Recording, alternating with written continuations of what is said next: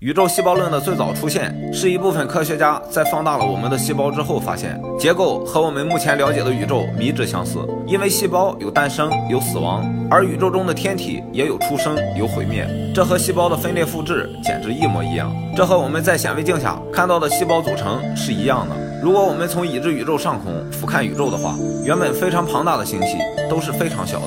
很多星系看起来只是发光的点而已，更别说渺小的地球了。说地球是细胞，可能也高估了。反正不管是细胞还是微生物，在茫茫的宇宙中，我们不过是沧海一粟。当人类在意识到自己只不过是沧海一粟之后，很多人都认为我们并不是这个宇宙中唯一智慧生命，一定还有更多古老的智慧生命存在。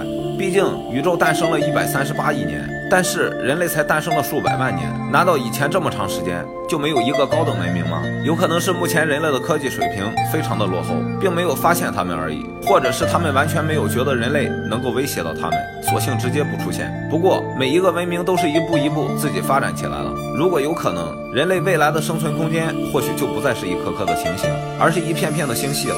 那时候人类的眼光将会更加长远。或许人类也不再是沧海一粟了。